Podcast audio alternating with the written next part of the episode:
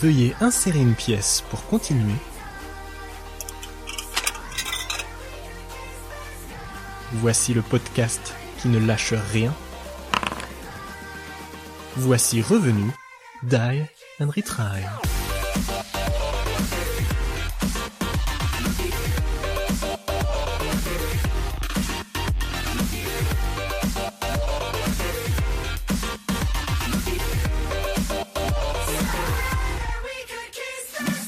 Salut à tous et bienvenue dans ce deuxième épisode de Die and Retry. Mikshan au micro, toujours en compagnie de Kulshin. Salut Kulshin. Salut Mikshan, salut tout le monde. Alors Die and Retry, c'est l'émission où on parle de tout ce qui nous tient à cœur et tout ce qui nous fait vibrer dans l'année, jeux vidéo, séries télé, manga, etc., etc. Avant de lancer chaque rubrique, on insère une pièce dans le podcast et on lance un dé. Au sommaire de cet épisode 2, on parlera de slip en fourrure, de boulanger plein de fric, de réalité mais pas virtuelle et de racaille de Shanghai. Et commençons tout de suite par le jet d'initiative.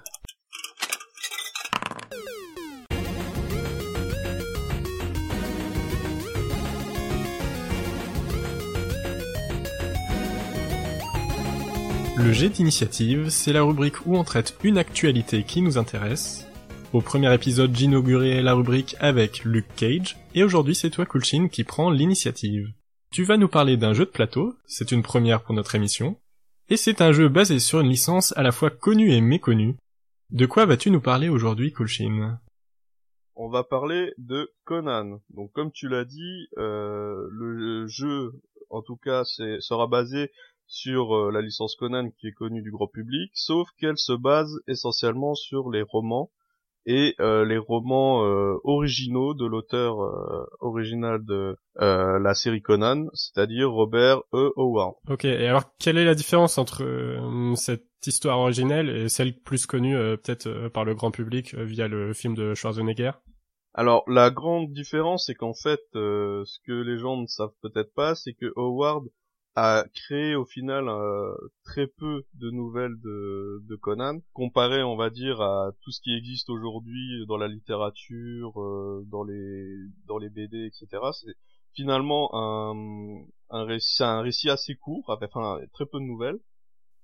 Et euh, beaucoup d'auteurs se sont ensuite beaucoup d'auteurs se sont autoproclamés co-auteurs posthumes et ont repris ces travaux inachevés, qui n'avaient par exemple jugé pas euh, dignes d'être publiés, pour euh, se réapproprier la licence et euh, retransformer complètement la la série. Ce qui a eu pour effet finalement, c'est que les gens aujourd'hui ne retiennent au final que les mauvais côtés, si je puis dire, de Conan. Le côté violent, barbare et sans, sans, cervelle, quoi.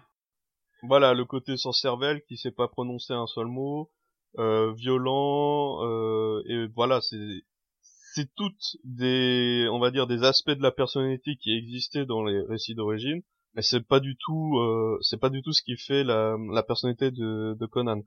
Et euh, c'est pour ça que le ce Kickstarter était intéressant puisque l'auteur euh, Frédéric Henry a été euh, vraiment particulièrement fan de, de, cet univers et a voulu à travers son jeu retranscrire un peu cette cette ambiance euh, finalement euh, entre guillemets pure euh, de la licence.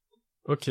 Donc le jeu a été financé sur Kickstarter en, janvier 2015, puisque de l'aveu de l'aveu de son créateur, c'était un, un, projet hors norme, hors norme qui n'aurait pas pu être publié dans le circuit traditionnel. D'après lui, euh, la boîte de base, avec tous les stretch goals qui ont été gagnés durant la campagne, euh, aurait dû coûter, on va dire en boutique à 250 euh, dollars, ce qui n'aurait jamais pu être euh, toléré dans dans les boutiques. Car aucun auditeur aurait accepté de sortir des tirages à, à 250 dollars. C'est pour ça qu'ils sont du coup passés par la plateforme Kickstarter et qu'il a formé pour l'occasion la nouvelle société Monolith avec les deux frères Asquette de Bombix euh, pour pouvoir justement bah, d'une faire une société américaine et pour euh, pour pouvoir euh, bénéficier de la plateforme Kickstarter puisque à l'époque en 2015 il y avait encore que les sociétés américaines qui avaient droit de lancer des Kickstarter et avant ça ils avaient déjà investi pour le projet 200 000 dollars. Donc en tant que en, en budget de développement pour du jeu de plateau, c'est du jamais vu. 200 000 dollars, ils avaient 40 figurines déjà sculptées, toutes les illustrations, et ils avaient euh, quasiment un an de playtest autour de la France euh, d'effectuer. Ce qui fait vraiment que le projet en lui-même, avant même qu'il soit lancé dans, dans Kickstarter, il y avait déjà une grosse communauté euh, parce que il avait la confiance des joueurs au niveau de, de son gameplay, c'était quelque chose vraiment de, de, très solide. Et en plus, euh, voilà, ils étaient entourés d'une dream team euh, pour pour ça. Ils se sont, ils, ils, ont bénéficié de, du savoir de, de l'expert mondial justement de Conan qui est français, Patrice Louinet. Ok. Au niveau des, des illustrateurs, c'est que des grands noms connus comme Adrian Smith, Paolo Parente ou euh, Georges Klarenko. C'est vraiment les des gens qui sont euh, voilà, c'est du top du top que tu peux retrouver franchement euh, sur beaucoup de sur beaucoup d'autres Kickstarter, tu verras souvent ces noms-là. Et au niveau des auteurs, bah, ils sont entourés aussi de Bruno Catala, Croc, Antoine Bozal, Ludovic Maublanc. C'est vraiment des gens très très très réputés dans le monde du, jeu de société. Et Frédéric Henry lui-même euh, est l'auteur de jeux comme euh, Timeline, The Adventurer, Les Bâtisseurs ou Les Mousquetaires du Roi.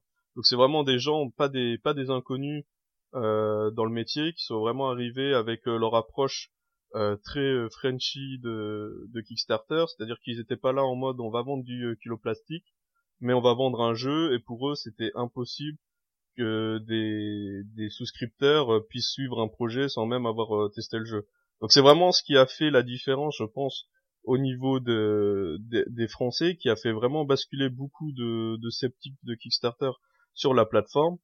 Euh, si bien que voilà, à la base ils demandaient euh, plus 50 000 dollars. Voilà, à l'origine, avant le lancement du Kickstarter, ils pensaient demander 50 000 dollars et finalement ils ont demandé 80 000 dollars pour le financement. C'est-à-dire qu'à partir de ce seuil-là, le jeu aurait dû euh, être financé, il serait sorti quoi qu'il arrivait. Ok. quoi qu'il arrive, il, serait sorti. Et euh, bah au final, euh, leur euh, leur seuil de 80 000 dollars de financement a été atteint en 5 minutes. Donc juste un truc de fou, un premier record, et il a fini par atteindre 3 300 000 dollars. Euh, ce qui était ce qui était le record absolu à l'époque pour un du jeu de plateau et ce qui reste le plus gros projet français je pense sur Kickstarter. D'accord on voit que ça se base sur une licence relativement forte, mais qui, a pas non plus, je pense, une communauté euh, de base euh, assez énorme. On voit qu'ils ont beaucoup misé sur le fait d'avoir des grands noms et euh, un jeu relativement bien fini. Mais qu'est-ce qui a fait vraiment l'engouement autour de ce projet? Parce que j'imagine que atteindre les 3 millions, c'est pas donné non plus à n'importe quel projet, quoi.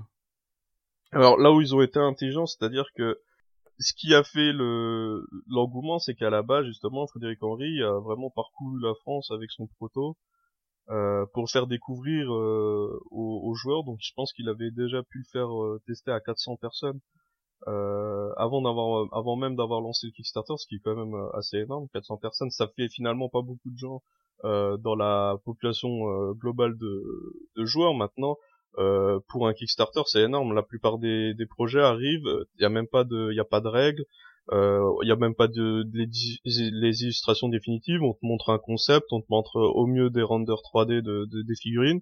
Et puis c'est la grande découverte du jeu après euh, quand tu reçois le jeu en disant ah oui finalement c'est beau mais c'est nul quoi. Ça c'est arrivé. Moi j'en ai des projets comme ça dans ma ludo et voilà c'est déjà pour. Je pense que ça pour les Français qui étaient très, euh, qui allaient vraiment à reculons sur cette plateforme, faut remettre quand même dans le contexte. En 2015, c'était pas si euh, répandu pour euh, pour les joueurs français de, de suivre des projets comme ça, les jeux, les jeux, les jeux de plateau, je veux dire. Et pour les Américains, bah, ils ont répondu complètement aux attentes, c'est-à-dire la boîte hors en norme avec des figurines super détaillées, des grands noms aux commandes pour les illustrations, pour les euh, pour euh, les sculptures, euh, etc. Et voilà, aux, États-Unis, c'est quand même un, public qui est quand même beaucoup plus averti et qui est prêt à mettre, à débourser beaucoup plus d'argent dans un projet de jeu de figurines. Donc eux, si tu leur balances des, des figurines par par centaines, ils sont aux anges. La boîte de base comprend normalement, si je dis pas de bêtises, 70 un peu plus de 70 figurines, tu vois, euh, super euh, détaillées, vraiment euh, haut du haut du panier niveau niveau sculpture. enfin t'as deux plateaux recto verso, des maps assez énormes, t'as des dés, des centaines de, de, de tokens. T'as franchement une boîte qui vaudrait facilement dans le commerce euh, 100 plus d'une centaine d'euros et ils l'ont proposé durant le Kickstarter à 90 dollars, tu vois. Donc euh, je pense que ça ça a pas mal joué et en plus ils ont offert une euh, édition de luxe qui était exclusive à Kickstarter, c'est-à-dire que celle-là tu la trouveras jamais dans le commerce, c'est ce qu'ils appelaient le, la, King Pledge. Et là t'avais en plus euh, quatre scénarios en plus, euh, des gros monstres, une vingtaine de figues en plus, des héros, enfin voilà la boîte de luxe, ça c'est vraiment tip top ce qui fait que les gens vont aller sur Kickstarter plutôt que dans le commerce parce que si tu leur offres plein d'exclusivités euh, que ce soit pour les spéculateurs les collectionneurs les les fans et tout ils adorent tu vois quand il y a des exclus. Ok, mais au niveau des mécaniques de jeu, parce que c'est ça aussi qui va jouer, euh, qui va convaincre les gens d'acheter, euh, qu'est-ce qu'est-ce que Conan apporte à ce niveau-là en fait? Conan, ça c'est une bonne question. Conan, c'est un jeu semi-coopératif, donc avec un gameplay asymétrique puisque ça va être un joueur contre 4, un joueur contre tous. Donc il y a, y a déjà des jeux en fait euh, dans, dans cette catégorie comme euh, Descent, euh, Descent V2, euh, Assaut sur l'Empire pour les derniers. Donc ça c'est vraiment les, les grosses pointures du, du genre. Mais alors, ce que moi je reprochais à ce genre de jeu au niveau du coopératif, c'était que bien souvent, euh, c'est de la coopération au niveau du groupe, c'est-à-dire que les joueurs vont créer une, une stratégie globale mais ensuite les les actions restent individuelles. C'est-à-dire que c'est moi je vais jouer toi tu vas jouer ainsi de suite. Finalement un joueur va euh, va un joueur va contribuer à à une une, action globale et finalement lui euh, ne fait que des actions individuelles c'est un peu c'est un peu vague dit comme ça mais je prends l'exemple par exemple d'Arkham où lorsqu'on va affronter un monstre et eh ben c'est tu peux pas affronter un monstre à plusieurs ça va vraiment un joueur qui va devoir euh, liquider tous les monstres qu'il y a dans sa case. Du, du fait que ce soit un jeu de plateau, les actions ne peuvent pas être euh, euh, simultanées, ce sera forcément l'un après l'autre. Il y, a certains jeux qui sont rentrés dedans, c'est-à-dire, je pense à Pandémie où c'est vraiment chacun, enfin tout, tout le groupe va, va programmer et ensuite on, on, on, agit. Je sais plus si c'est le cas de Pandémie, mais bon pour le pour le coup il y a, il existe des, des jeux des jeux dans le sens là mais en tout cas pour de l'affrontement, euh, ça, ça, ça existe pas. Alors comment ils ont, comment ils ont fait ce, ce, système Il faut déjà un peu reprendre la base du gameplay. Donc chaque personnage euh, jouable va avoir sa fiche euh, de perso comme n'importe quel jeu de, de plateau, jeu de rôle. Ok. C'est assez classique. Mais ils ont tous une gestion d'énergie. Euh, donc ça va être euh, représenté par des gemmes, un pool de gemmes. Sur chaque fiche, euh, ça récapitule euh, les différentes actions possibles, donc le combat, le combat à distance, la défense, la manipulation, euh, le mouvement et la chance. Donc ça c'est les grandes les grandes catégories d'actions.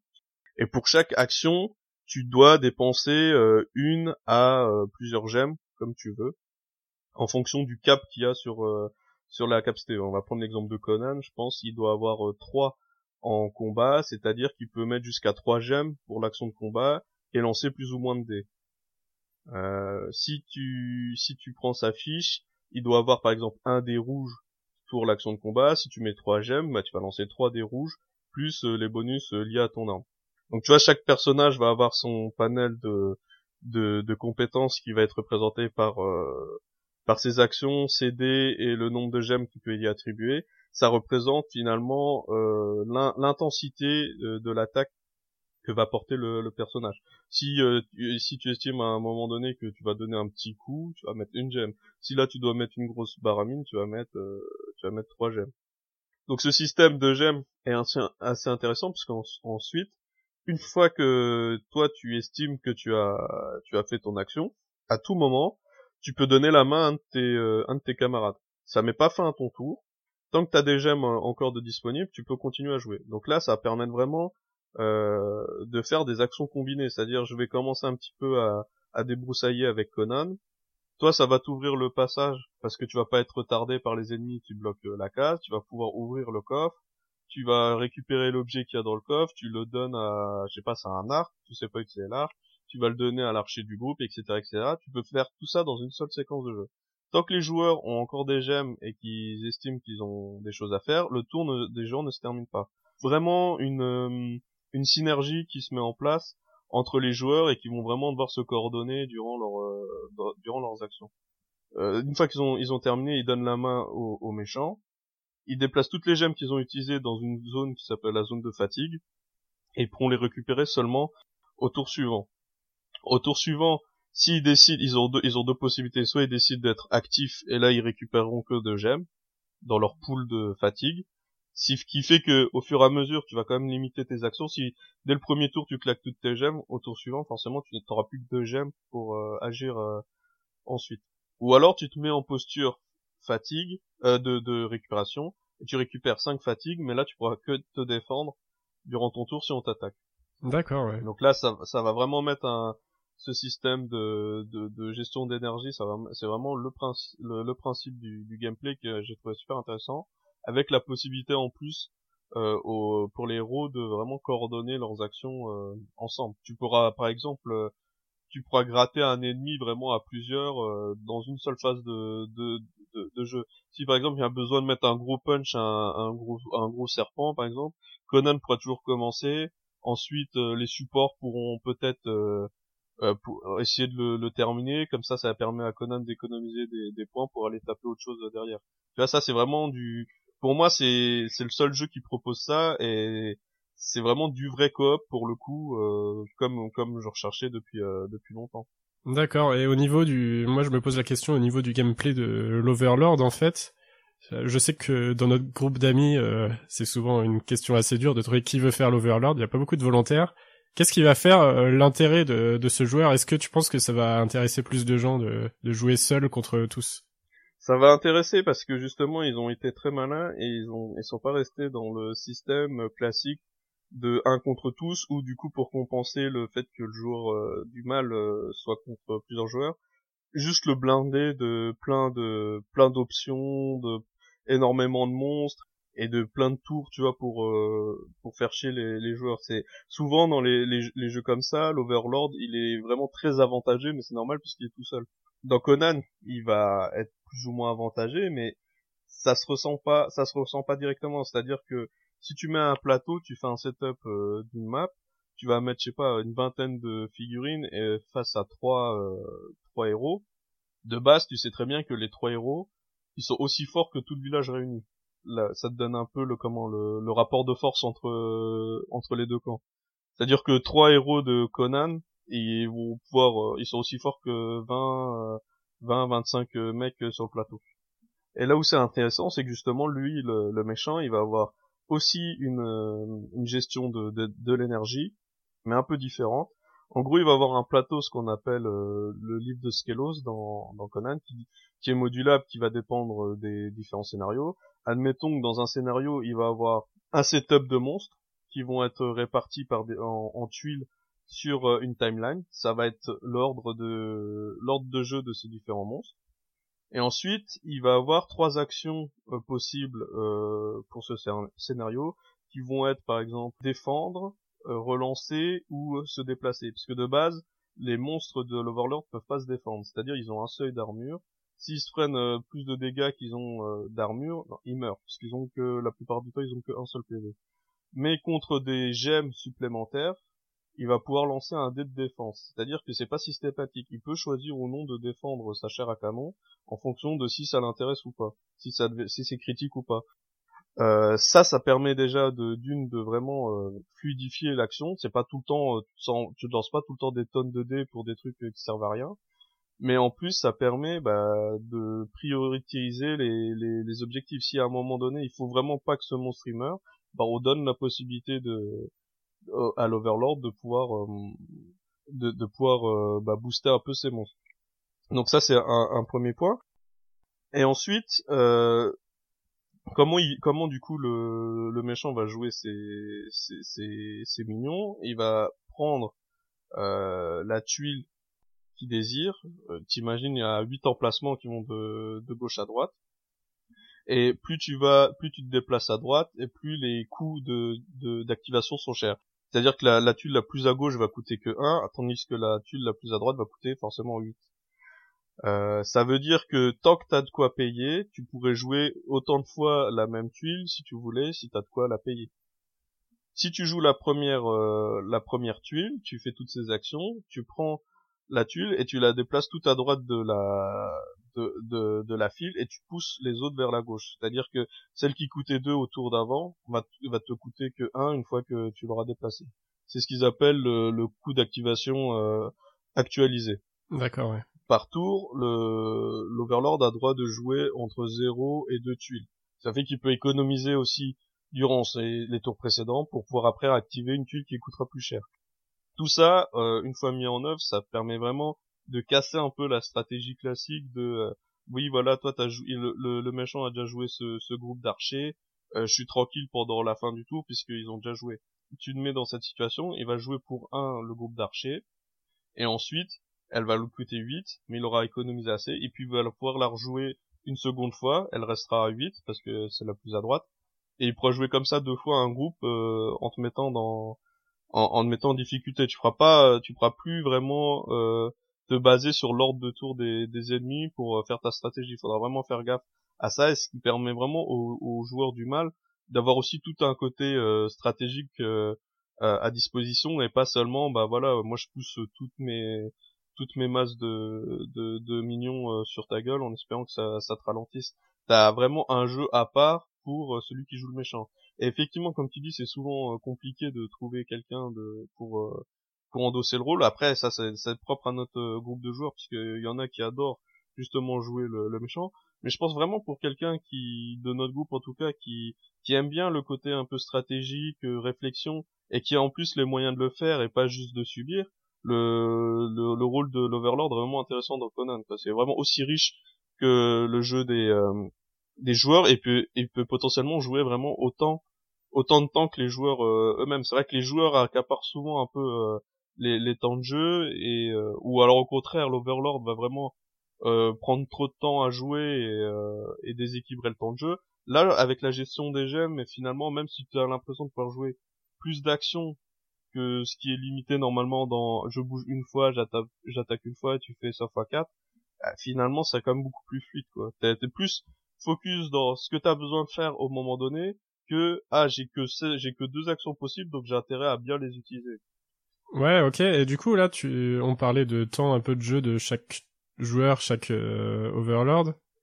Euh, au niveau du temps global d'une partie, euh, est-ce qu'il y a déjà des estimations En moyenne, c'est 1h30 par scénario, donc tu vois, c'est assez rapide finalement par par escarmouche. C'est des, c'est que des escarmouches en fait.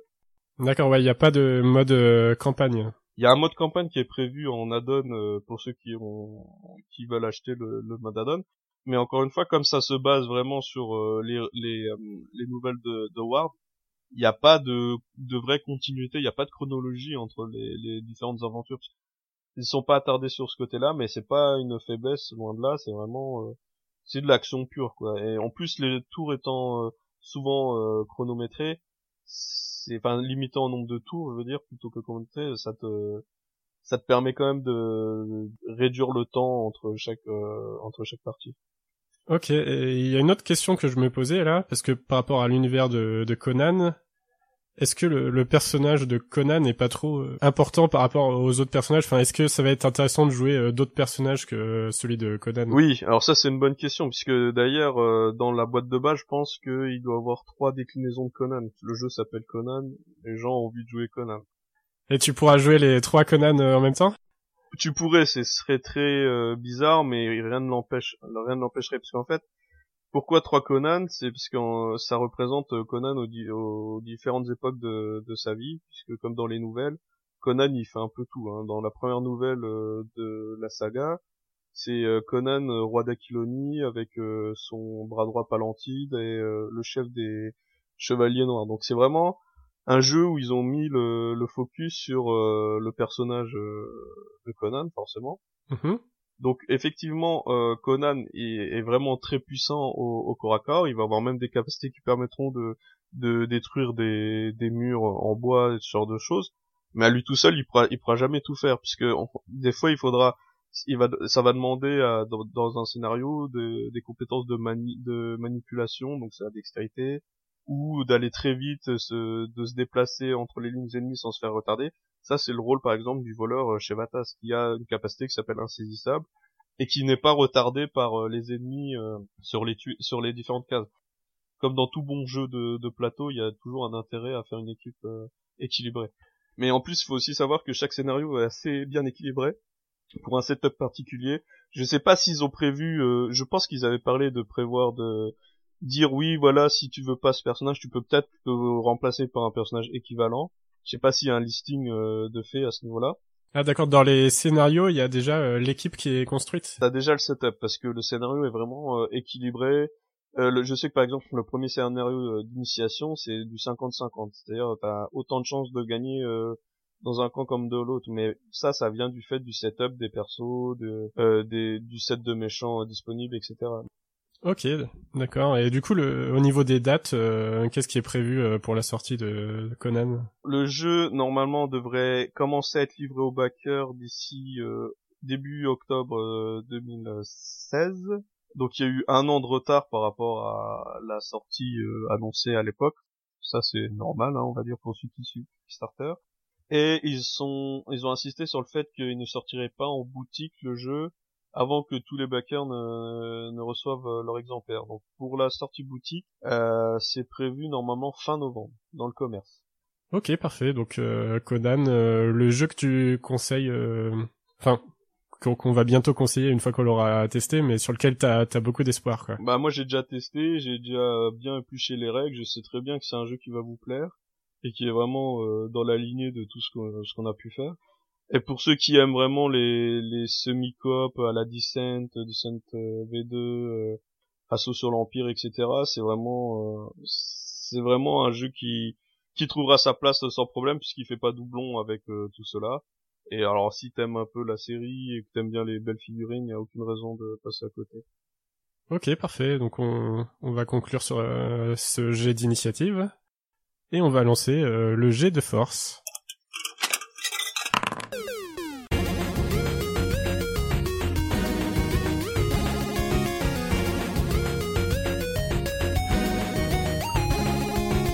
Le jet de force, c'est la rubrique où on parle d'une mini polémique ou d'un petit débat, de quelque chose en tout cas qui nous fait euh, réagir.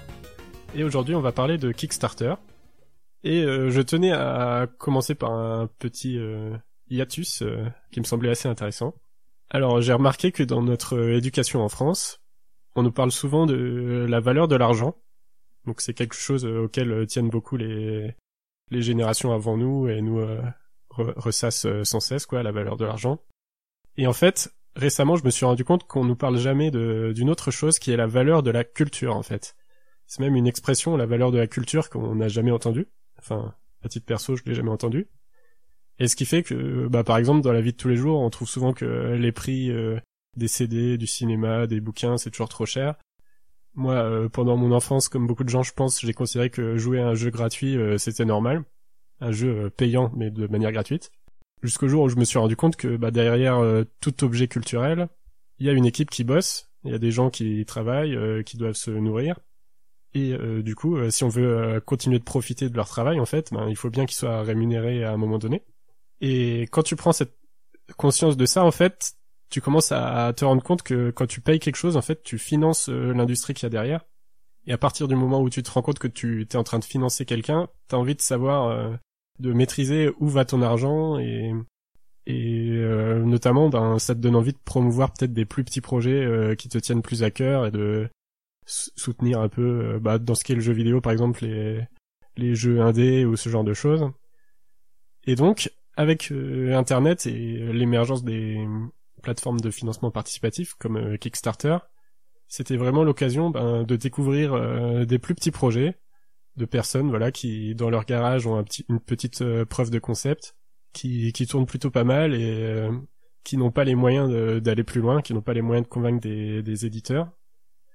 Et du coup, à partir de ces coups de cœur, bah, de se rassembler autour d'une communauté, d'une communauté, de fournir les moyens euh, à ces personnes d'aller au bout de leur projet et puis euh, d'obtenir euh, un résultat à la fin.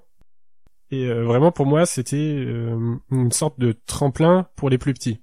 C'est-à-dire qu'une fois que le Kickstarter a réussi, le projet est mis en avant et a plus de chances de convaincre un éditeur sur un sur un futur projet. Et donc comme ça de, de lancer en fait des petits studios Et pour moi, donc l'effet un peu euh, l'effet boomerang de ça, c'est qu'il y a des plus gros projets en fait qui vont être lancés par les personnes qui ont remarqué que ça marchait plutôt bien, qu'il y avait de l'argent à se faire. Et du coup, ça va être des projets qui, pour moi, étaient capables de convaincre des éditeurs, mais euh, les créateurs ont préféré se tourner vers Kickstarter pour se libérer un peu des chaînes euh, que leur imposent les, éditeurs. Et pour moi, en fait, ils sont en train de mélanger un peu les, métiers. C'est-à-dire sur un petit projet, tu peux tout faire, mais sur un énorme projet qui va brasser des centaines de milliers euh, d'euros, ça devient compliqué quoi. L'éditeur, il est là pour te guider, pour te contrôler, pour euh, t'imposer des deadlines, pour euh, que tu partes pas dans tous les sens quoi. Et là en fait, tu vas devoir mm, jouer le rôle du créateur et de l'éditeur et donc tu vas devoir faire des promesses qui vont être très dures à tenir. Par exemple, si tu fais un stretch goal euh, qui promet que le jeu va sortir sur tablette, ça commence pour moi à devenir compliqué, quoi, parce que c'est une autre manière de développer, ça ça devient vraiment compliqué d'un point de vue technique. Et tu vas devoir répondre aussi aux exigences de toute une communauté de fans, puisque à la base la communauté elle est là juste pour te soutenir financièrement, mais à partir du moment où elle est relativement énorme, on parle de milliers de personnes, bah forcément tu vas te prendre les remarques de tout le monde et euh, tu peux vite faire le bad buzz quoi. Et donc pour moi vraiment un gros projet ça nécessite le savoir-faire d'un éditeur et du coup euh, ça a pas trop sa place sur Kickstarter et en plus ça va euh, cacher un peu les, les, plus petits projets dans l'ombre qui n'auront plus la possibilité de d'être mis autant en avant qu'avant quoi. Et donc là où je veux en venir en fait c'est faites attention avec Kickstarter, c'est-à-dire choisissez très bien vos coups de cœur. Ne, ne foncez pas tête baissée comme si c'était un magasin quoi parce qu'il va falloir attendre un ou deux ans avant la sortie et vous risquez d'être déçu. Et il faut vraiment prendre ça comme une, un moyen de financement et pas juste un, un achat comme on ferait sur Steam quoi. C'est c'est vraiment à différencier quoi. C'est attachez-vous à un ou deux projets, suivez-les à fond, supportez les, les créateurs et, et voilà quoi. Si, si vous voulez prendre du plaisir euh, rapide sur un jeu, ben, achetez-le en boutique et vous l'aurez tout de suite et vous serez normalement pas déçu puisque en théorie le jeu est, fini quoi. Voilà, même si euh, l'actualité a pu prouver le contraire euh, parfois, mais normalement un jeu à sa sortie en boutique, vous pouvez lui faire confiance. Et voilà, bah je sais pas quel est ton point de vue euh, trop sur euh, Kickstarter, toi, euh, Kulshin. Euh, Est-ce que ça a encore toute ta confiance? Enfin, quelle est ta relation en fait avec Kickstarter?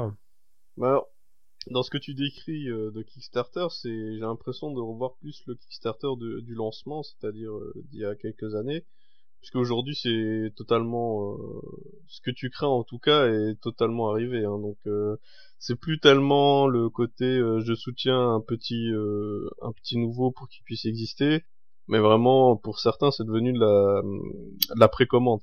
Maintenant, euh, je préfère un petit peu modérer mon avis là-dessus puisque tu parlais justement de, de gens qui qui préféraient télécharger des, des des jeux plutôt que les acheter ou alors télécharger de la musique puisque enfin car gratuit et toi tu préférais payer parce que t'aimais bien aussi euh, savoir où allait ton argent. Je pense que pour certains, ceux qui téléchargent aussi, c'est que ils préféraient, j'imagine, rémunérer directement l'artiste plutôt que engraisser, on va dire les les euh, les major compagnies et compagnies, tu vois. Ouais, tout à fait. Et du coup, Kickstarter, c'est plutôt pas mal parce que tu sais euh, où va ton argent. Alors. Bah, tu sais où va ton argent. Je pense que c'est aussi la deuxième, euh, la deuxième erreur que font les gens, c'est-à-dire qu'en pensant que ils financent et aussi ils soutiennent un projet, ils en sont forcément euh, actionnaires et ils ont voix au chapitre sur le développement de, tel ou tel projet. Faut pas, faut pas perdre à l'esprit que quand tu soutiens un projet, tu fais que finalement avancer de l'argent tu fais de l'avance sur trésorerie sur le projet et que tu n'es pas euh, euh, co-concepteur ou co-artiste euh, du projet.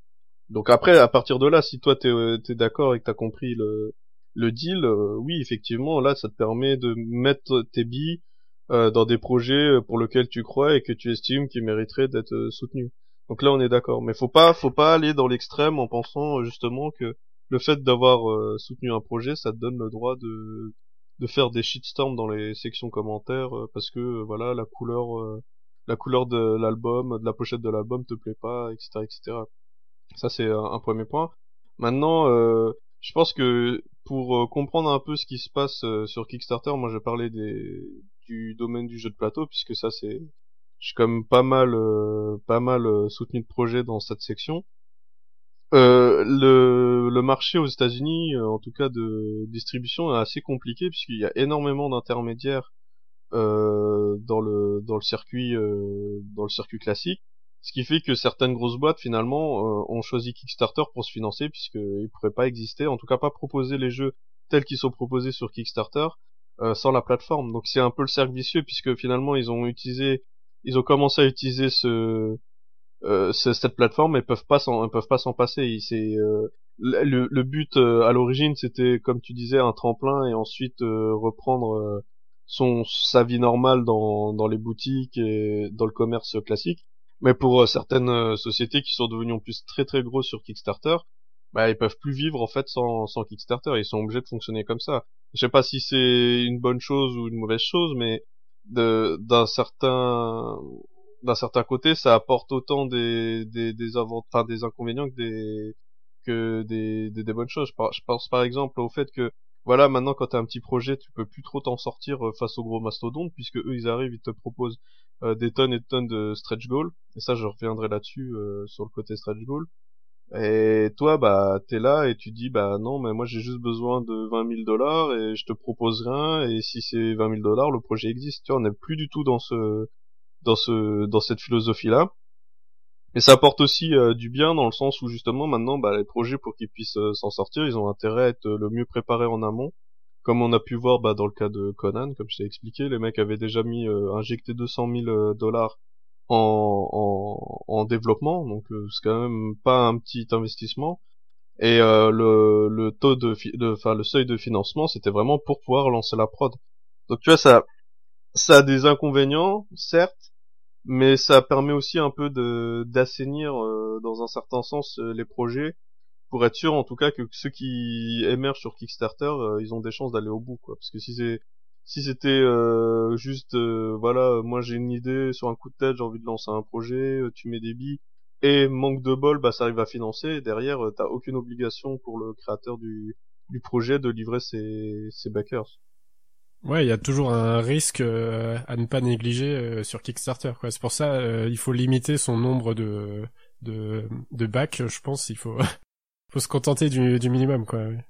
Bah oui, et puis le risque, il, il, il est présent, il existe, et toi, en tant que souscripteur, tu acceptes les conditions de, bah justement, bah j'ai, même si le projet arrive à terme, bah tu peux ne pas avoir, parce que autant il s'engage à te livrer le truc, autant bah si le, la société elle doit mettre la clé sous la porte et que elle, elle est euh, elle est en faillite, euh, tu peux t'asseoir dessus. Hein, je veux dire, tu vas pas tu vas pas lancer une class action euh, aux États-Unis depuis la France en disant oui voilà je vais être remboursé etc etc. Il y a il y a j'ai connu j'ai des exemples de de projets qui ont mal tourné et qui sont encore en cours et voilà ça craint ça craint un peu.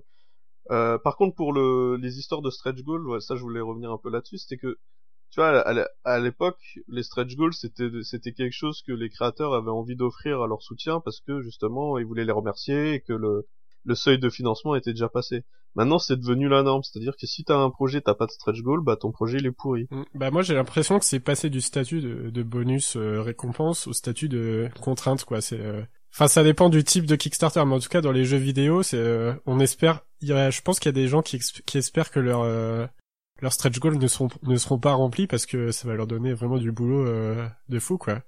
Bah c'est ça, mais, pas que dans le jeu vidéo, mais je veux dire même dans le jeu de société, ceux qui n'ont pas compris finalement que certaines grosses boîtes utilisent des stretch goals comme finalement des bonus de précommande, veulent se lancer dans le délire, commencent à proposer plein de stretch goals, sachant que ça va doubler voire tripler leur charge de travail, puisque ils ont souvent que l'idée, ils n'ont pas ils n'ont pas les, concepts, ils n'ont pas les euh, je sais pas pour les règles pour un jeu de société, ils n'ont pas playtesté les règles ou quoi ça va leur rajouter une charge de travail énorme et ils tombent dans le panneau. Euh, beaucoup, genre euh, Cool Mini or Not propose plein de stretch goals, mais eux, c'est ce que c'est la société dont je parlais qui ne vit que sur Kickstarter, ben c'est des bonus de précommande. Les stretch goals, ils sont prévus à l'avance. C'est pas ah si on atteint ça, on vous débloque euh, ce, ce, nouveau personnage. Il est déjà prévu depuis le début et ils te le découpent juste. Ça a plus travesti finalement la vérité à ce sujet-là, c'est-à-dire qu'avant tu avais l'impression vraiment de débloquer du nouveau contenu Maintenant, quand t'as un petit peu un œil averti, tu vois très bien que c'était une extension qui était prévue euh, après, soit dans le commerce. C'est l'effet euh, DLC quoi. C'est l'effet DLC, c'est une, c'est te, t'as une extension qui était prévue, ils te la découpent juste en 2-3, ils te disent ah c'est trois stretch goals et youpi t'es content. Mais euh, voilà, moi je t'ai dit, j'ai fait une dizaine de, de projets de, de, de, jeux de société si ce n'est plus et je les vois les grosses ficelles depuis le temps. Ouais, tout à fait. Et du coup, moi, je voulais parler d'une possibilité de d'éviter un peu ces prises de risque euh, d'un point de vue euh, backers. C'est qu'il y a d'autres euh, moyens de financement. Alors là, c'est plutôt pour des projets, on va dire, réguliers que pour des créations ponctuelles comme la création d'un jeu. Et c'est les financements à la Tipeee.com, en fait. Tipeee, ça vient de tip, ça veut dire pour boire. Et donc, le principe, c'est de donner de l'argent à des créateurs qui, en général, proposent du contenu gratuit. Donc, ça va être des chaînes YouTube, par exemple et donc tu, c'est une sorte d'abonnement, tu peux dire, euh, tu donnes 2-3 euh, euros par euh, mois. Et le, créateur, en fait, il te dit, avec cet argent, bah, il va se payer un nouveau micro, un fond vert ou ce genre de choses et améliorer le contenu. Donc en quelque sorte, tu en train de récompenser ce qu'il a déjà produit et tu en train de financer ce qu'il va produire dans les mois qui viennent. Et donc il y a aucune prise de risque là, c'est vraiment pour lui dire de continuer de bosser. Bah c'est aucune prise de risque, mais il y a toujours le risque que le gars se peut-être avec euh, la caisse, hein, ça tu, tu peux pas le garantir. Ouais, après euh, tu peux euh, stopper ton abonnement à tout moment quoi. C'est, tu peux même faire un truc ponctuel, tu dis ah je lui donne 10 euros parce qu'il vient de faire une belle vidéo et tu payes plus jamais quoi. Ouais, ouais, ouais. Mais il y a, y a, y a d'autres trucs un peu dans ce genre-là pour la création musicale et tout. C'est puisque maintenant ils savent les artistes que les gens en général ils téléchargent la musique. C'était plus une façon de dire bah si t'aimes bien tu peux donner de l'argent, tu fais un don quoi. C'est je sais plus comment ça s'appelle ce truc euh... Patreon un truc comme ça je crois ouais Patreon c'est ça. Ah Patreon ouais. Bah d'ailleurs il y a pas mal de podcasts qui qui s'enregistrent sur euh, Patreon. Ouais bah que ce soit mais euh, c'est pour un peu de tout oui c'est tout le contenu euh, que tu peux faire je sais pas même des créations ouais vidéo graphiques de la musique tout ça. C'est un peu plus tu tu fais des dons quoi si pour remercier quoi. Ouais. Et je pense d'ailleurs à un troisième moyen de financement encore plus facile si euh, vous aimez euh, une chaîne YouTube euh, en particulier, ben vous bloquez AdBlock, enfin vous désactivez AdBlock pour cette personne et le moyen de financement ça va être la pub, le moyen traditionnel et puis ça marche très bien aussi quoi. Même si aujourd'hui ben la pub rapporte de moins en moins sur YouTube, c'est au moins la manière minimum de de récompenser un créateur quoi, c'est de, de pas bloquer sa publicité quoi. Ouais, enfin après ça dépend si ton si ton youtubeur il a 5000 vues, euh, je pense pas qu'Adblock ça va vraiment le ça va vraiment le tuer parce que je crois que c'est un certain nombre de Ouais ouais, c'est clair, c'est clair. Ouais, mais c'est pareil pour les sites web ou pour euh, ce genre de choses euh, si vous voulez les soutenir et bah pour moi ça me paraît maintenant assez légitime qu'un site web te demande de désactiver ton adblock pour l'aider à survivre quoi. Après je pense c'est quand même toujours bon d'installer adblock et de, de, le désactiver vraiment au cas par cas euh, sur des sites qui valent le coup, euh, sur lesquels tu sais qu'il n'y a pas de publicité trop euh, intrusive. On a un peu dévié du, du sujet Kickstarter, mais enfin, en fait, le sujet c'était plutôt comment bien utiliser son argent, surtout quand on n'a pas beaucoup de moyens. Et, et voilà, on vous a suggéré quelques possibilités pour soutenir vos industries préférées, tout simplement. Voilà, donc faites attention à ce pourquoi vous investissez et et comptez bien vos pièces. Et en parlant de pièces, on va en insérer une nouvelle pour lancer le jet de savoir.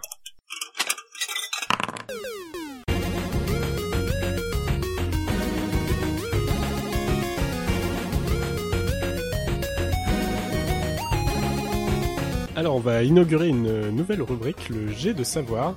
C'est la rubrique dans laquelle on parle d'un coup de cœur, quelque chose euh, vraiment qui pour nous euh, nous semble indispensable qui n'est pas forcément d'actualité, hein, c'est quelque chose euh, qu'on aime depuis longtemps. Et aujourd'hui, on va parler d'un manga. Voilà, fallait y venir tôt ou tard à ce manga. Et c'est le manga Real, Real pour euh, ceux qui savent pas parler anglais comme moi. Et donc c'est un manga de Takehiko Inoue, qui est un, auteur euh, relativement célèbre, qui, a fait découvrir aux japonais le basket avec Slam Dunk, et qui est un auteur régulier là avec la série Vagabond en ce moment. Et en fait, depuis 15 ans, il euh, crée le manga réel, euh, real, en parallèle, c'est-à-dire qu'il y a une parution très très lente, à peu près un tome par an, et il se concentre vraiment sur la, la qualité de sa narration et la qualité de ses dessins. Et donc, Real, de quoi ça parle? En fait, ça parle de Andy Basket, donc le basketball sur fauteuil roulant. Mais pas que, en fait. c'est surtout un prétexte pour raconter son histoire, puisque c'est avant tout une histoire de, de personnages, en fait. Il y a trois personnages principaux, et chaque tome va se concentrer, euh, on va dire, à 80% sur l'un des personnages, sans pour autant ignorer les, deux autres euh, qui vont évoluer en parallèle. Et donc dans le tome 1, on découvre euh, en particulier Tomomi Nomiya, qui est vraiment le, héros de l'histoire. Et il est introduit comme étant un, simple voyou, impulsif, je m'en foutiste, qui vient de se faire virer de son lycée. Alors en sortant de son lycée, il fait caca devant la porte du lycée avant de se barrer. C'est toujours un moment très drôle à, relire. en fait, il veut écrire tout un message, mais il a assez de matière que pour écrire une seule lettre. voilà, ça, ça, ça, part sur de bonnes bases. et c'est l'une des marques de cette histoire. En fait, ça va parler pas mal de, de handicap, mais de façon euh, très euh, légère, en fait. Euh, c'est pour ça que c'est toujours un plaisir à relire. Et Tomomi Nomiya, en fait, s'il est viré, c'est parce qu'il vient hum, d'avoir un accident avec une jeune femme qu'il draguait. Et cette jeune femme a fini paralysée, en fait. Et donc lui, euh, il va devoir vivre avec cette euh, culpabilité et, essayer de, rebondir dans sa vie. Donc ça va commencer par essayer de trouver un, petit boulot et essayer d'améliorer ses relations avec les gens et notamment euh, essayer de se faire pardonner par cette jeune femme, mais c'est vraiment pas euh, gagné d'avance quoi. C'est même plutôt euh, quelque chose qui a l'air impossible. Mais euh, il ne se décourage pas quoi. C'est vraiment un personnage assez intéressant de ce point de vue là c'est-à-dire qu'il veut changer. Il veut prendre un nouveau départ. Et il va évoluer intérieurement d'une façon assez intéressante. Même si au final sa situation en tant que telle malgré tous les bouleversements qu'il va apporter à sa vie sa situation euh, va pas s'améliorer puisqu'il sera souvent rattrapé par son côté euh, impulsif euh, et violent. Mais il va toujours essayer de se relever et c'est vraiment ça qu'on apprécie chez, ce personnage. Ça, le rend vraiment très très humain. Donc un petit exemple par exemple, à chaque fois qu'il fait un nouveau départ, il change de coupe de cheveux. C'est vraiment pour lui le moyen de se dire qu'il est un autre homme. Et en général, sa coupe de cheveux, c'est en référence à une ancienne gloire de la NBA, dans ses flashbacks, il a la coupe de Jason Kidd. Au début de l'histoire, il a la coupe de Kobe Bryant euh, à l'époque où il avait une coupe afro. Et par la suite, il aura la coupe de Michael Jordan, c'est-à-dire euh, aucun cheveu sur la tête. Et autre chose qui est assez rigolo par rapport à ce personnage, c'est jamais vraiment dit euh, par l'auteur ou par les autres personnages, mais on sent que les autres personnages le prennent pour quelqu'un qui croit être le héros d'un manga, c'est-à-dire il a toutes les valeurs euh, qu'un héros doit avoir, le courage, euh, la force, la volonté de travailler en équipe, d'aller au bout et de gagner ses matchs. Et les autres autour de lui euh, prennent totalement ça à la légère et se foutent totalement de ce qu'ils disent. ils se moquent un peu de ses grands discours sur l'amitié. Un peu comme Deadpool, quoi. Il y a cette notion de quatrième mur, mais qui est jamais explicite. C'est entre les lignes, c'est c'est le lecteur qui le comprend c'est quelque chose que tu perçois mais qui n'est pas explicité, pas comme dans Deadpool. Et donc c'est un personnage qui veut changer, qui va avoir du mal à changer, mais qui va commencer à influencer en fait tous les, gens qui sont autour de lui. Et donc ça va commencer par euh, le deuxième personnage principal, qui est euh, Togawa. Donc Togawa c'est un ancien sportif euh, vraiment acharné, une future gloire du sprint au collège, mais il a eu une maladie osseuse euh, qui, a, qui a fait qu'il a dû être euh, amputé d'une jambe, et il se retrouve sur un fauteuil roulant. Et du coup, bah, il va passer une très longue phase de, de dépression et d'isolement pour finalement euh, se trouver une passion pour le handi-basket. C'est sa manière à lui de s'épanouir à nouveau. Et il va vraiment être focus totalement sur ce sport. Et c'est là toute la difficulté en fait qu'il va rencontrer puisque hum, on imagine bien qu'il y a très peu de clubs de handi-basket, et donc lui, il rejoint un club dans lequel il y a, peu de joueurs. Les joueurs, ça va de 20 ans à 40 ans, euh, chacun est là pour ses propres raisons, et il est un peu le seul à être là euh, dans l'espoir de, se démarquer, de gagner des matchs, de gagner des tournois. Et donc ça va l'isoler euh, d'autant plus. Et sa rencontre avec Nomiya, ça va être l'occasion un peu pour lui de découvrir qu'il peut changer, qu'il peut s'ouvrir aux autres, et c'est comme ça que lui va évoluer et, et c'est le personnage dans lequel on a le plus d'espoir, c'est-à-dire c'est le personnage qui évolue de manière le plus positive des trois personnages principaux. Donc il va, il va être par exemple repéré par un sélectionneur national pour, pour rejoindre l'équipe du Japon et son nouveau rêve en fait ça va être de participer aux Jeux olympiques, aux Jeux paralympiques plutôt. Et on a donc un troisième personnage principal, Takahashi, qui euh, dès la première seconde, c'est le personnage qu'on a envie de baffer. C'est le personnage qu'on déteste tout de suite, qui est euh, le c'est le jeune frimeur euh, beau gosse à qui tout réussit. Il, en fait, il s'implique dans, dans rien de ce qu'il fait, mais il réussit dans tout sans faire aucun effort. Donc c'est un petit chef de bande. C'est, il était dans la classe de Nomiya en fait, et les deux étaient rivaux pour devenir capitaine de leur équipe de basket et ils étaient à peu près du même niveau. Alors d'un côté, on avait Nomiya qui s'entraînait comme un damné, mais qui était à peu près du même niveau que Takahashi qui en branlait pas une. Et du coup, euh, vraiment tout ça rassemblé fait qu'on déteste ce, personnage. Et en plus, il a la mauvaise euh, tendance à catégoriser euh, les gens. Donc il les range dans les catégories A à E. Donc lui étant de la classe A et Nomiya étant de la classe E. Et ce qui va arriver en fait, c'est que malheureusement Takahashi va avoir un, accident, il va se faire renverser par un camion et il va être euh, paralysé des deux jambes. Donc il se retrouve à, l'hôpital à devoir vivre avec cette euh, nouvelle euh, réalité. Et c'est une réalité qu'il qui n'accepte pas, puisque pour lui, il est descendu en dessous de la classe E, en dessous de Nomiya. Et ça semble inconcevable qu'il ne remarche pas un jour, qu'il ne refasse pas du basket puisque tout lui réussit toujours sans faire aucun effort. Et là, euh, il y a la dure réalité qui va s'abattre un peu sur lui. Il va se rendre compte que finalement tous les liens d'amitié qu'il avait tissés par le passé, ben c'est des, des faux liens, c'est superficiel. Les gens euh, se rassemblaient autour de lui à cause de son charisme, mais euh, c'est pas de la vraie amitié.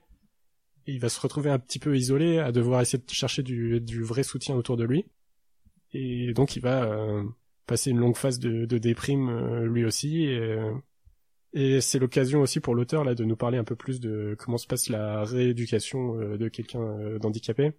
Donc euh, par exemple, il va devoir tout simplement apprendre à se à se réhabituer à la position debout, puisque la première fois où il se remet debout, en fait, il tombe dans les vapes puisqu'il a plus cette habitude là, voilà. Et voilà, tout ça, ça va être une histoire de, fierté aussi, c'est-à-dire qu'il va pas supporter la situation dans laquelle il est et le regard des autres par rapport à cette situation. Donc voilà, c'est les trois personnages principaux, tous euh, très différents. Et finalement, la tête à claque euh, Takahashi, ça devient presque le plus intéressant dans le sens où c'est celui qui a le, plus de, marge de manœuvre, on va dire, de possibilités d'évolution. Il part de très très bas dans notre estime et il a vraiment du mal à euh, y remonter. Hein, ça va pas se faire en un claquement de doigts. Et du coup, c'est ce qui fait que petit à petit, on va le découvrir. On va découvrir ses relations familiales aussi et malgré nous, bah, on va commencer à, à s'attacher un petit peu à lui euh, au fil du temps, quoi. Alors, est-ce que tu as des, des questions, euh, par rapport à ces personnages ou... Alors, t'as as décrit donc euh, les trois persos principaux de l'histoire, mais qu'est-ce qui fait que pour toi c'est un vrai coup de cœur euh, ce manga? Alors pour moi c'est c'est le côté un peu, on va dire réaliste mais mais léger en fait. La première fois que tu tombes sur ce manga, tu penses que ça va être un manga de sport clairement, et en fait, euh, Inoue, je pense qu'il il a été euh, au bout du manga de sport avec euh, Slam Dunk et il a plus envie de raconter ça. C'est-à-dire que là, par exemple, il va être capable de résumer tout un tournoi en un seul chapitre, alors qu'à l'époque, il aurait peut-être pris 10 tomes pour le résumer. Et il va vraiment se concentrer sur la construction de personnages, des personnages très réels auxquels tu t'attaches profondément. À la base, chacun est présenté par rapport au prisme d'un stéréotype, en fait, mais l'histoire prend tellement le temps de de nous les présenter, de nous les et c'est une présentation via euh, des tranches de vie, on va dire, que euh, finalement ils deviennent beaucoup plus complexes que le seul euh, stéréotype sur lequel ils sont basés. Par exemple, Nomiya, on sait que c'est un voyou, mais quand on le connaît de, de l'intérieur, on sait que c'est un bon type qui veut tout changer, enfin qui veut changer en positif. Et on, on, est à ses côtés en fait dans sa quête de rédemption un peu et mais qu'est-ce qui t'a accroché au début? Parce que comme tu dis que ça a l'air de prendre du temps avant que les persos se dévoilent, il y a, quelque chose qui a dû t'accrocher dès le début ou t'as vraiment senti comme ça, tiens, ça va être vraiment le gros manga qui va me plaire. Enfin... Bah, en fait, tout le monde a conscience dans l'univers du manga. Je pense que c'est euh, les auteurs, ils sont, ils vivent sous une pression euh, infernale en fait. Ils doivent livrer des chapitres, un chapitre par semaine. et donc ils n'ont pas vraiment l'occasion de s'épanouir dans ce qu'ils font en général. Et là, en fait, un auteur comme Inoue, connu et reconnu dans le milieu, qui se donne les moyens de faire du contenu de qualité, qui prend son temps de nous raconter son histoire, tu sais que tu veux pas être déçu. Il nous sort une histoire qui est un mélange de genres, avec un côté euh, shonen sportif, un côté adulte, euh, réaliste, mais à la fois euh, léger et plein d'humour. Et mais du coup, toi, t'as vraiment accroché dès les premières pages, mais c'est surtout parce que tu connaissais déjà l'auteur et que il avait déjà une bonne réputation dans ta tête, mais. Alors pour tout avouer, moi j'ai jamais lu Slam Dunk. Ah, je, connaissais la je connaissais la réputation de l'auteur, mais j'ai jamais lu Slam Dunk. Ah d'accord. Même si j'aime beaucoup les, mangas de sport, mais ça fait partie de mes, mes aveux en fait. Mais euh, néanmoins, ouais, euh, Inoue, euh, ça reste une valeur sûre. Euh. Tu vois, j'ai pas j'ai pas trop de doutes quant à la qualité de Slam Dunk. Donc c'est aussi ça qui a fait que je me suis lancé, c'est la renommée de l'auteur. Ouais, il y a la renommée de l'auteur, mais il faut peut-être un certain passif peut-être pour appréhender son son manga ou c'est vraiment assez universel, assez grand public, tu peux vraiment t'y retrouver directement ou non, je pense qu'il y a besoin d'aucun passif. Ça aborde un thème euh, assez original, sincèrement. Euh, il n'y a pas beaucoup d'œuvres euh, qui parlent de ça. Mais c'est au-delà de l'originalité de, du contexte de l'histoire, c'est vraiment le dessin déjà de base d'une qualité assez rare vu le temps qu'il prend à, à le réaliser. Et surtout ben ouais ces personnages quoi. C'est pour moi bon je me répète un peu mais c'est une histoire de personnages. Et si vous aimez les histoires à personnages c'est vraiment euh, un, un, grand plaisir à, à, découvrir à lire. Parce que nous aussi du coup on va prendre le temps de bien lire de bien savourer euh, ces moments.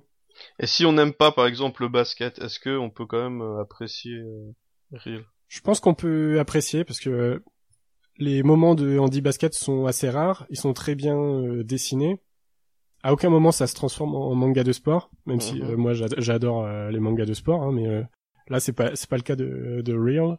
Et vraiment pour pour apprécier Real, il faut aimer les, les histoires un peu réalistes, sans lourdeur toutefois. Et voilà, c'est il y a, y a pas de prérequis par rapport à à aimer ou pas ce qui parle de sport en fait. D'accord. Et est-ce que pour toi, du coup, il y a une étape qui a été franchie au niveau de de la qualité euh, d'un manga, de des, des comment des qualités requises pour euh, pouvoir t'intéresser. Euh, est-ce que la barre, est... le disons que le les talons a été a été remis à jour après cette lecture de ce manga ou? Bah peut- peut-être que pour moi avant de découvrir un manga maintenant je me pose la question est-ce que je veux avoir une histoire qui respecte un genre ou est-ce que je veux avoir une histoire qui va aller euh, au-delà des, des, simples stéréotypes? D'accord. Et des, des fois j'ai envie d'une histoire euh, basique. Par exemple, je prends je prends l'exemple de IQ, euh, c'est un manga de volleyball qui respecte à la perfection toutes les règles du genre et que j'adore. C'est-à-dire c'est sans prise de tête, on sait que au bout il y a la victoire mais on est avec l'équipe et on prend du plaisir quoi. D'accord. Et parfois quand j'ai envie d'aller au-delà, quand je préfère une histoire un peu plus euh, réfléchie, euh, voilà, euh, c'est peut-être en ça que Real m'a influencé quoi. Est-ce que t'aurais d'autres mangas un peu dans le même genre qui qui rentreraient dans cette case en fait, qui sont un petit peu en marge de finalement du thème qu'il qui a l'air d'aborder au début et puis au final qui qui se révèle être complètement autre chose? Alors comme ça, j'ai pas trop réfléchi, mais je dirais par exemple mon manga préféré, ouais. qui est euh, Isle, Isle de Hiroyuki euh, Asata, qui parle aussi de basket, de base, et qui est aussi une histoire où on va, euh, où en fait on a des adolescents en quête euh, de leur personnalité en fait, et il y a l'emphase est vraiment mise sur la vie des cinq personnages du, du club de basket, même si dans ce manga-là le, le, sport est un petit peu plus présent, mais c'est aussi un peu pareil, c'est c'est l'un des aspects de l'histoire, mais c'est pas le seul. D'accord. Mais alors pourquoi tu as décidé de parler de Real plutôt que de Hyde par exemple Alors j'ai décidé de parler de Real parce que pour l'instant je connais pas trop notre euh, auditoire, on va dire, les personnes qui nous écoutent. Et euh, Real c'est euh, une valeur sûre dans le sens où voilà on a un auteur relativement connu, on a un bouquin qui se vend plutôt bien alors que Hyde était un peu plus passé un peu plus inaperçu. D'accord. Mais mais dès que je sentirai aller les auditeurs prêts à, à écouter euh, un jet de savoir sur Isle, euh, je n'y manquerai pas quoi. ok. Donc c'est pas, c'était pas une euh, hiérarchie de dans le dans disons dans tes euh, dans tes coups de cœur quoi c'était vraiment plus euh, pour s'adapter euh. Ouais c'était plus pour s'adapter et puis là on est tellement haut dans mes coups de cœur que il y a plus vraiment de hiérarchie qui compte ouais d'accord ça le, joue le top du top. Ouais d'accord ok ok ok. Ok très bien. Voilà donc n'hésitez pas à vous y mettre. Vous avez tout votre temps hein. on en est à 15 tomes en 15 ans et c'est pas prêt de finir. Et un autre aspect qui est plutôt pas mal c'est on devine jamais la suite en fait. Ah oui. Vu que c'est, il y a un côté euh, réaliste, c'est que à, aucun moment en fait on, on sait si euh, Togawa il va euh, gagner ses matchs, si Nomiya il va finir par réussir à s'en sortir, si Takahashi il va décider de changer et de se prendre en main au niveau de sa rééducation. C'est, on est surpris à chaque chapitre. Mhm.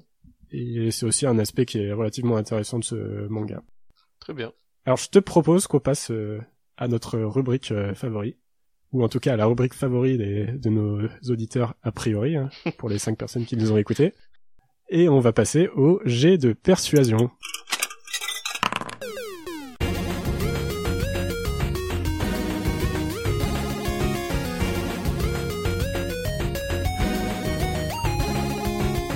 Alors, le jet de persuasion, c'est la rubrique de la seconde chance où euh, un des deux chroniqueurs doit avouer euh, qu'il n'a pas vu, lu ou euh, écouté une œuvre qui euh, normalement devrait lui plaire.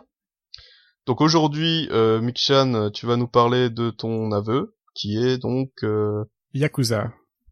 Alors, je suis censé aimer Yakuza, enfin connaître au moins Yakuza, puisque je sais pas si je suis censé l'aimer. C'est parce que tout simplement c'est un jeu vidéo, une série de jeux vidéo qui se déroule au Japon. Et je ne cache pas mon attrait pour le Japon, D'autant plus qu'il y a, euh, pour moi, très peu de jeux finalement qui représentent un Japon, euh, on va dire, euh, réaliste, puisque la plupart des jeux japonais se concentrent plutôt sur un, univers imaginaire. Et le, réalisme en général, on le trouve plutôt du côté des jeux occidentaux, à mon avis, même le photoréalisme. Et c'est pas un mal, hein. enfin pour moi, c'est vraiment la force du, jeu japonais avec tout tout cet univers d'imagination. Et donc Yakuza, je suis passé à côté pour plusieurs euh, raisons. Alors il y a, euh, on va dire, il y a trois raisons euh, principales. Donc on peut commencer par la première.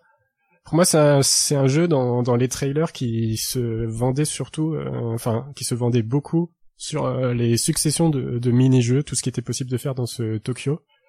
Et ce que j'ai peur en fait, c'est que le scénario, l'histoire même de, du jeu, soit trop euh, décousu, soit trop euh, interrompu par euh, différentes quêtes, différents mini-jeux, et que tu saches plus trop où tu en es dans l'histoire, un peu comme dans un GTA par exemple. Moi, les, les, histoires des mondes ouverts, ça me plaît pas des masses. Moi, j'aime bien quand l'histoire est très linéaire, où on sait où on en est, on sait quelle zone on a exploré et quelle zone il nous reste à, faire. Et vraiment, c'est ça qui me faisait peur dans un premier temps pour Yakuza, c'est l'aspect mini-jeu, qui est un peu trop mis en avant peut-être euh, dans les bandes annonces. Est-ce que le fait que dans un jeu on te propose des petites activités annexes, toi c'est quelque chose, euh, c'est rédhibitoire déjà de base? Bah, si je peux les éviter, euh, non, mais après le, le risque, c'est que les, les, développeurs se soient trop concentrés dessus et, et pas mis assez d'emphase sur le cœur du gameplay, quoi. D'accord.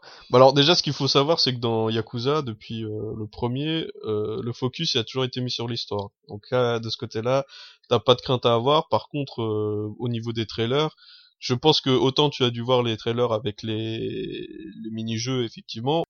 Les trailers sur euh, focus sur l'histoire, il y en a tout le temps, tous les à toutes sortes, à toutes les sorties de, de Yakuza. C'est ce qui est mis en premier, en tout cas euh, en avant, parce que justement il y a des collabos avec des acteurs assez connus, avec des, des chanteurs, etc. C'est quand même un gros événement, et ça, ça a toujours été le point, le point d'orgue de de, de la série, c'est vraiment euh, l'histoire, le scénario. Après, euh, que tu n'aimes ou que tu n'aimes pas, ça c'est autre chose, mais le scénario, ça a toujours été la pièce centrale de, des Yakuza. D'accord, tu veux dire on n'est pas trop interrompu par euh, différentes choses qui gravitent autour du, du scénario quoi. Non, parce que vraiment les les, activités annexes de, des Yakuza, c'est vraiment du plus, c'est du bonus si t'as vraiment envie de les faire et c'est plus justement pour prolonger le plaisir plutôt que de te hacher l'histoire. Il y a aucun y a aucune chance que si toi t'as envie de faire l'histoire du début à la fin, euh, tu sois interrompu par genre de de course de poulet ou de partie de mahjong dans les dans les clubs de de, de jeu quoi. Donc ça ça c'est aucun y a aucun souci là-dessus. Ok d'accord bah En plus, les courses de poulet, ça a l'air assez rigolo dit comme ça. les courses de poulet sont assez rigolotes et en plus sont assez poussées dans le 5 puisque justement pour avoir un poulet de meilleure qualité, il va falloir euh, élever des successions, des successions de générations de poulets en faisant des croisements, en faisant des, c'est vraiment quelque chose, c'est vraiment poussé. Les, les mini-jeux sont quand même assez, euh, assez élaborés, mais effectivement, ça reste du délire euh, que tu peux faire vraiment si t'as envie à côté, ou une fois que t'as fini le jeu, par exemple, t'as le système de New Game Plus qui te permet après de te balader et de, profiter des, des jeux, des activités annexes. D'accord, mais du coup, ce qui me fait peur, et c'est le deuxième point que je voulais aborder, c'est comme je le disais, il y a, l'air d'avoir pas mal de développement qui est fait sur ces mini-jeux. Et j'ai peur que ça se fasse au détriment du cœur de gameplay, c'est-à-dire qu'on ait un système de combat euh, pas très précis, pas très dynamique. Par exemple, euh, enfin, je reprends l'exemple de GTA. Pour moi, c'est pas un système de combat que j'apprécie. C'est inspiré d'un jeu de shoot et en moins bien en plus. Et de base, j'aime pas les jeux de shoot. Et moi, ouais, ce qui m'intéresse, c'est plus un gameplay proche des, des jeux de baston, un truc dynamique. Euh, qui demande un peu de, de skill au niveau de la manette. Euh. Ouais, bah alors là encore une fois, je comprends pas trop euh, du coup ce qui t'a retenu puisque dans Yakuza, il y a très peu de gunfight à la à la GTA en tout cas, il y en a même pas puisqu'en fait les armes à feu sont intégrées dans le système de combat qui est en fait plus proche d'un d'un beat'em all, d'un je sais pas d'un Ninja Gaiden que d'un d'un GTA, ça c'est sûr. Après c'est peut-être pas aussi poussé au niveau des combos mais euh, il faut il y a, y a, vraiment des combos euh, qui ont été euh, qui ont été développés depuis euh, le début de la série. Et c'est plus du du, du beat'em all en 3D que que du que du jeu de shoot. Hein. Là, à ce niveau-là, il n'y a pas de il y a pas de crainte non plus à avoir.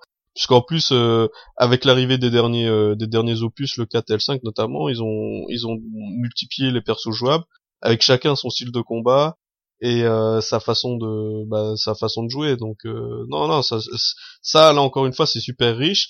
Et t'as même en plus dans les activités annexes que bon voilà que que tu auras l'occasion de faire si jamais tu tu finis le jeu et que t'as envie de te balader un peu plus.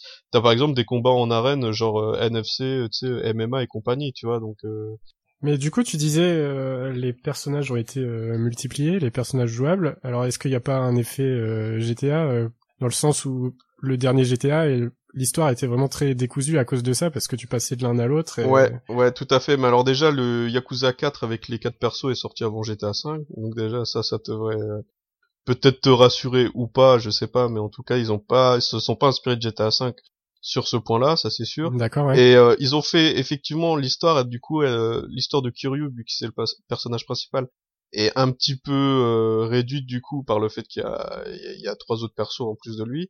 Mais euh, en fait, ils jouent tous dans la même histoire. C'est c'est tous des points de vue différents, mais c'est le même scénario. Ils ont tous le même objectif, mais ils s'en rendent compte qu'au fur et à mesure de de l'avancement de l'histoire. Donc c'est pas du tout un un problème euh, sur le scénario. Ça veut pas du tout euh, euh, un handicap. C'est plus justement un, un, apport, un enrichissement, que ce soit dans le 5, dans le 4, un peu un peu moins dans le 5, mais au final, tu te rends compte quand même que euh, t'as toujours la grosse euh, réunion où ils sont tous ensemble et qu'après ils vont casser la gueule à plein de yakuza. Donc euh, ça c'est plutôt c'est plutôt chouette.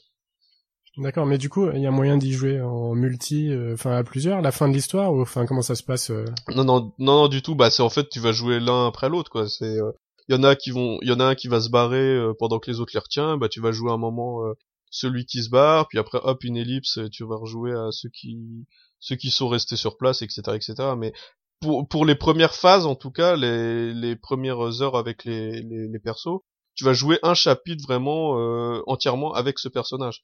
Et c'est seulement vers la fin que ça va se recouper, que tu vas voir les liens, et, et etc., etc. Quoi. Mais il y a toujours, il y a toujours ce souci vraiment de la narration. Chaque perso est vraiment là et, détaillé et très euh, travaillé. Il n'y a pas de de, de bouche-trou quoi dans l'histoire. Ils sont vraiment tous euh, autant travaillés les uns que les autres quoi. C'est juste que Kiryu, tu le suis depuis le 1, donc euh, à partir du 4, tu peux quand même un peu euh, lever le pied sur lui, quoi. Tu connais, euh, tu connais déjà pas mal son histoire. C'est moins choquant si tu joues un peu moins avec lui dans les autres opus, quoi. Alors t'as dit une expression qui me plaît pas mal, t'as dit souci de la narration, et ça c'est quelque chose que je recherche dans les jeux, donc je suis plutôt content que t'aies parlé de ça. Mais il y a un dernier point, je pense qu'il reviendra souvent dans les jets de persuasion, ce point-là, c'est souvent un jet de persuasion, c'est sur une série qui est assez longue et on sait pas, euh, on n'ose plus euh, finalement euh, y entrer. Et là, Yakuza, c'est 6 ou 7 jeux avec les spin-offs. Et du coup, c'est vraiment un truc qui peut me retenir, c'est-à-dire je sais pas par où commencer. Est-ce que il faut avoir fait tous les Yakuza avant de se lancer dans le dernier? Est-ce qu'il faut que je, recommence à zéro quoi et que je m'achète une Play 1 Ou il y a des remasters, mais bon ça c'est un autre sujet. Oui et non, dans, dans le sens où oui certes, euh, tu retrouves la même ville, tu retrouves certains persos des anciens épisodes, mais euh, à, part, à, part ça, je veux dire, l'histoire, elle est, elle, elle est unique euh, à chaque épisode. Hein, c'est, t'as, t'as pas de suite directe de entre le 1 et le 2 ou le, le 2 et le 3. C'est une suite chronologique forcément, mais c'est une, une aventure à part entière. Il y a pas de, il n'y a, pas de risque de pas comprendre un épisode parce que euh, tu n'as pas suivi euh, le précédent. Par contre, là où je dis que ça peut être intéressant de faire euh, en, tout cas au moins le premier, mais c'est comme le premier va introduire tous les persos que tu vas retrouver tout le long de la série, c'est quand même quand même plus simple de savoir de qui on parle puisque c'est quand même un jeu assez bavard et que qui est exclusivement en anglais donc voilà, c'est c'est japonais sous-titré en anglais. L'histoire des fois elle peut être un peu compliquée à suivre. Et le, le plus le plus important finalement, c'est si tu fais le 1, c'est que tu sais au moins tu reconnais les têtes euh, qui vont qui vont intervenir parce que dans un épisode, il y a un mec qui va arriver, ils vont te repréciser vite fait oui, c'est le chef de tel clan, mais c'est tout et puis le gars tu vois qui commence à se causer comme des vieux potes et tout et tu comprends pas forcément. D'accord. Et tu penses que tu penses que Yakuza 1 ça a pas trop euh, vieilli, enfin on peut y jouer euh, sans problème? Yakuza 1 a, a, graphiquement et techniquement a quand même un peu mal vieilli, c'est pas le pire. Mais après, il y, y, y a un remake qui est prévu, donc un vrai remake, pour le coup, c'est pas juste un, un remaster HD, qui est prévu, euh, bah, on espère pour pas trop tard, puisque le 6 est déjà sorti au Japon. Et celui-là, pour le coup, vaudra, vraiment le, la peine d'être fait, parce que c'est, c'est un c'est même peut-être plus intéressant de la série. Du coup, ouais, si je veux m'y mettre, euh, autant attendre la sortie du, du remaster peut-être avant de, de commencer, quoi. Tu pourrais, maintenant, si tu joues au 4, euh, tu commences par le 4 qui pour moi est un des meilleurs, et que tu fais le 5, il n'y a aucun souci, hein, y a pas de... celui vraiment sur lequel faut éviter, c'est le 3 qui est quand même le moins le moins intéressant de tous, que soit au niveau de l'histoire et euh, même au niveau du jeu en lui-même, puisque bon quand tu vois le 4 et le 5 avec des des 4 4 persos à chaque fois et des des gameplays différents, ça fait un petit peu ça fait un petit peu pauvre à côté mais euh, tu pourrais très bien les faire et honnêtement après revenir avec plaisir au premier en te disant ah bah tiens je comprends mieux euh, les relations qu'il y avait dans dans cet épisode là entre les persos. Et c'est pas c'est pas dramatique ça va pas t'empêcher de comprendre euh, le 4 ou le 5 clairement hein. d'accord. J'ai une dernière question au niveau de la modélisation en fait de, de Tokyo est-ce que c'est réaliste? Est-ce qu'on retrouve les quartiers connus de Tokyo euh? Bah en fait euh, tout le jeu, tout le Yakuza, en tout cas le, les derniers, puisque le 3 te met dans un autre petit euh, patelin Okinawa, ce qui est assez ça, je pourrais pas te dire si c'est réaliste. En tout cas, les autres Yakuza se basent sur un seul quartier de Tokyo. D'accord, ouais. Euh, Kabuki, Kabukisho, je crois, et il l'appelle euh, Kam, Kamurocho dans le jeu. Mais c'est exactement ce quartier de Tokyo. Hein. C'est une réplique fidèle. T'as vraiment tout, toutes les collabos qu'il y a euh, sur les pubs, sur les clubs, sur les cafés. Tu les retrouves. Hein. C'est vraiment des, des vrais trucs qui existent à, au Japon. Hein. Donc euh, ça, c'est vraiment un souci. Euh, ça a un souci du de, de l'immersion et tout et du réalisme qui a été porté à ce niveau-là. Maintenant, bon bah la contrepartie c'est que mis à part dans le 5, bah tu te balades toujours dans, dans ce même bout de ville quoi de de, de Tokyo. D'accord, bah c'est plutôt une bonne euh, bonne idée parce qu'en tant qu'occidental, t'oses pas trop aller à Kabukicho en fait, c'est le quartier euh, Pigalle puissance 10 euh, de Tokyo. Du coup, ça, ça va être l'occasion de, de le découvrir. Euh. C'est le quartier chaud, quoi. C'est clairement le quartier chaud de, de Tokyo, mais c'est pour ça qu'ils l'ont pris dans Yakuza. Et euh, mais c'est pas. Après, bon, voilà, je peux pas te dire que c'est les vrais Yakuza c'est ça reste du jeu à la japonaise, donc les Yakuza sont toujours un petit peu un côté idéalisé, euh, un petit peu côté comique et tout, et c'est pas vraiment, ça c'est pas la réalité. Maintenant, au niveau de l'architecture euh, et des lieux que tu peux y trouver, oui, là c'est vraiment très réaliste, c'est très fidèle. Ok, ben alors que conclure là, sur Yakuza bah, que, que conclure euh, si ce n'est que je pense que t'étais vraiment à côté de la plaque. Ouais, j'avais peut-être trop d'a priori, mais alors après c'est peut-être la communication autour du jeu. en tout cas en, en Occident, peut-être que c'est pas les bonnes choses qui sont montrées. Non, en Occident, c'est vraiment, c'est dommage d'ailleurs parce que c'est vraiment une série qui qui, qui mérite à être à être connue parce qu'il y a vraiment de très bonnes idées et puis c'est le seul quand même, comme tu disais, qui te donne une tranche de vie japonaise euh, actuelle quoi, contemporaine et pas euh, soit soit des univers euh, euh, avec des samouraïs ou futuristes tout ça. C'est vraiment le seul jeu qui est réaliste et qui, qui permet justement d'avoir un petit un petit aperçu de, du Japon quoi. Ok, bah du coup, euh, je pense que je vais peut-être attendre le, le remake euh, avant de m'y mettre, parce que j'ai déjà pas mal de choses euh, dans ma liste, quoi. Mais je pense que je vais, je vais m'y mettre. Voilà. Ouais, tu nous en diras des nouvelles. Ok. Alors on voulait conclure sur ce jet de persuasion sur un appel d'offres en fait. C'est, on a remarqué que c'est, c'est assez compliqué finalement de, de trouver des, des bons sujets de jet de persuasion. nous, avec l'expérience, on a plutôt tendance à, à rattraper un peu nos, nos retards et nos lacunes. Et du coup, on voulait demander aux éditeurs s'ils veulent nous faire euh, également eux leurs aveux. Donc là, nous, on en a fait chacun un. Et euh, donc, n'hésitez pas à nous envoyer des messages sur le Twitter euh, Diane. Et s'il y a des sujets intéressants et euh, pour lesquels on, a des choses à dire, parce qu'il faut qu'il y ait au moins un nous deux qui connaissent le jeu ou l'œuvre dont il est question, bah, on prendra ce sujet-là et puis on l'explorera dans la prochaine émission. Et on essaiera de vous convaincre. C'est déjà la fin de cet épisode, on espère que vous avez passé un agréable moment en notre compagnie. N'hésitez pas à laisser vos remarques sur le Twitter ou sur la page Facebook d'Ian Retry. N'oubliez pas de partager l'émission autour de vous. Nous n'avons plus de crédit pour aujourd'hui, mais on reviendra dès que nos poches seront pleines. À bientôt À bientôt